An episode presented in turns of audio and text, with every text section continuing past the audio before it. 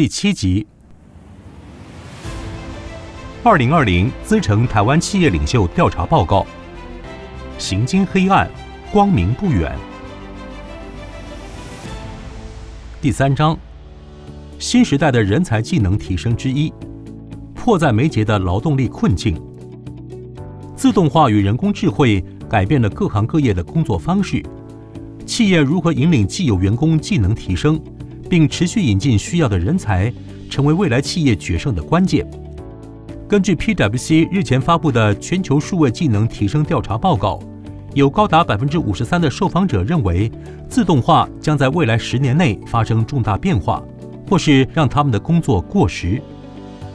与此同时，世界人口正急速老化，随着人类平均寿命延长，生育率降低。根据联合国发布的二零一九年世界人口展望，预估到二零五零年，全球六十五岁以上的人口将从今日的七亿成长到十五亿。换言之，届时，全世界将有六分之一人口为老年人。除了劳动力总量缩减，随着第四次工业革命来临，人工智慧与机器人成为未来劳动力的一大部分。低技能的工作岗位将大量流失，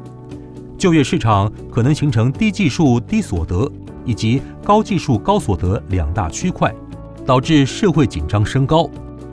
根据 PwC 所发布的人工智慧对中国工作影响调查报告预估，在未来二十年，中国约有百分之二十六的现有工作将被人工智慧等相关科技取代。同时，也因人工智慧崛起，新增加百分之三十八的就业机会，这让人才的学习革命和再培训变得越来越重要。当人才技能提升成为企业毋庸置疑的竞争力之一。台湾企业在人才培训的进程又将面临哪些挑战？在快速更迭的劳动力市场，以蓝领、白领为主的传统分类逐渐不符时宜。今日企业需要的是同时具备技术性、软实力以及数位能力的新领人才，其中又以拥有科学、技术、工程、数学能力以及独特的人格特质，如创造力、同理心、协作的人才最为抢手。然而，就像群创光电股份有限公司董事长洪敬阳所说：“好的人才在市场上永远是稀少资源，新领人才的供应始终跟不上企业需求。尤其当各国竖起的人才流动的壁垒障碍，更加剧专业人才短缺的困境。跟五年前相比。”无论全球或台湾企业领袖都认为，专业人才跨境流动的难度提升。全球认为难度提高的比例从百分之四十五提升至百分之五十二，台湾则从百分之十七到百分之三十六。随着国内既有劳动力持续微缩，引进国际人才难度增加，未来台湾企业在招聘人才、广纳新血的难度恐怕将持续升高。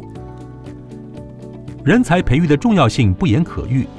从二零一九年台湾企业领袖调查结果可知，与其向外挖角、与外部单位合作，百分之六十七的台湾企业领袖仍认为，人才的培训及技能提升是解决人才问题的主要解方。然而，在二零二零年的调查中，进一步询问企业领袖在建立结合技术性、软实力、数位能力的人才技能提升计划进度时，却只有百分之十五的台湾企业表示已具成效，相较于全球已有百分之五十四的企业走上颇有成效，甚至是极有成效的路上，台湾企业在建立人才技能提升计划的进度尚需急起直追。为了进一步找出企业投入各项人才技能提升计划是否确实为企业带来不一样的改变，二零二零资诚台湾企业领袖调查设计一系列题组。并计算各样本在该题组的总积分，将积分前四分之一群的企业列为人才技能提升领先企业，后四分之一群则列为人才技能提升刚起步企业。可发现，无论是领先企业或刚起步企业，找出企业所需的人才乃是台湾企业心中的首要挑战，其次则为留住技能已提升的员工。当产业脚步快速移动，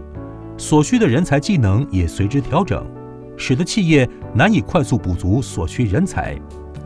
就像正新橡胶工业股份有限公司董事长罗才仁说：“ AI 已经是全球趋势，各国企业都在极力争取 AI 人才，但 AI 也是每家企业的痛，因为永远没办法招到足够的 AI 人才。和大工业股份有限公司董事长沈国荣也认为，随着台湾产业往资本密集、技术密集转型，AI、5G 等各种新科技的人才必须赶快布建起来。很多台湾传统产业、中小企业可能完全没有智能化、大数据、IoT 的人才。即便是台湾最重要经济命脉的半导体产业，同样存在人才不足的挑战。SEMI 国际半导体产业协会全球行销长暨台湾区总裁曹世伦指出，人才缺乏其实是全球的课题。若台湾想持续扩大半导体的规模或生态圈，目前台湾的人才是不够的。新思科技全球副总裁暨台湾区总经理李明哲也呼吁，现在很多台湾半导体公司是缺人的。以 IC 设计为例，每一年台湾大概有一千五百个毕业生投入这个产业，但这数目是远远不够的。加上中国积极透过管道来台湾挖人，用较高的薪水来吸引这些台湾年轻工程师。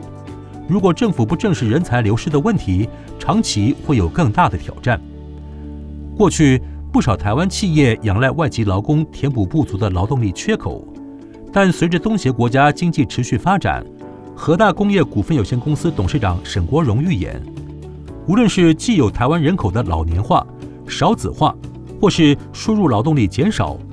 未来五到十年，所有台湾企业都将面临劳动力不足的挑战。除了寻才，如何留住人才，更是许多企业领袖心中永远的痛。如同英业达股份有限公司董事长卓同华所说：“我们对人才培养一向不遗余力。或许薪资待遇并非业界最高，但加上整体投入的人才培育费用，绝对超过其他公司所给薪水。常遇到的状况是，人才培养几年下来就被挖走。尤其近年来，国际软体巨擘大举投资台湾，在台湾社会给予热烈掌声的同时，卓同华董事长提出呼吁。”建议这些企业应更加积极，从根本培育台湾人才，避免同业相互挖角，否则对本土企业的伤害是很大的。对于留才，新思科技全球副总裁暨台湾区总经理李明哲从不同的角度提出思考。台湾企业主常害怕人才刚栽培完就跑掉了，但应该反思，若企业的格局容不下人才，人才一定会跑。领导者的思维应该是如何持续拉高企业格局，让更多人可以进来，并持续培养新梯次的人才。台湾默克集团董事长谢志宏也认为，最重要的是要让人才感觉是待在一个不断扩张、不断向上成长的公司。由此可知，能否提供给人才足够大的舞台，乃是留才的重要关键。这一点，联强国际集团总裁杜书武说得明白。要留住人才，我们会让人才认知到，并不是每一个环境都可以真正的做 AI。企业所提供的环境能否让人才发挥长处更为重要。值得注意的是，从调查结果可看到，对于人才培育刚起步企业群，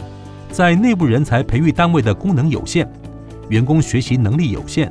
较领先企业群面临更大的挑战。就像在谈到人才培育困境时，河大工业股份有限公司董事长沈国荣所说的：“我们这产业就是俗称的黑手，过去来应征的人才都是专科、高职、高工、技术学院的毕业生居多，以致现在遇到的问题是学习环境不足，内部无法提供给既有员工足够的教育训练，对于员工未来的专长评估也不明确，因为过去我们没有这个环境。”为了克服内部人才培育功能有限的困境，加快人才技能提升的速度，不少企业积极透过与外部单位、学校合作的方式，补强人才技能提升的成效。巨大机械工业股份有限公司执行长刘永昌指出，培养人才要跟时间赛跑，除了公司内部自己培养，也要利用外部资源。无论内部培养或与外部合作，人才必须从实务中训练。最好的训练就是给予人才挑战，在工作中给予训练。和泰汽车股份有限公司总经理苏纯兴也表示，除了既有员工的技能提升，也要勇于引进外面新的科技人才。如最近和泰内部刚成立 MAS 推进部，专门研究交通行动服务以及联网、自驾、共享与电动等趋势。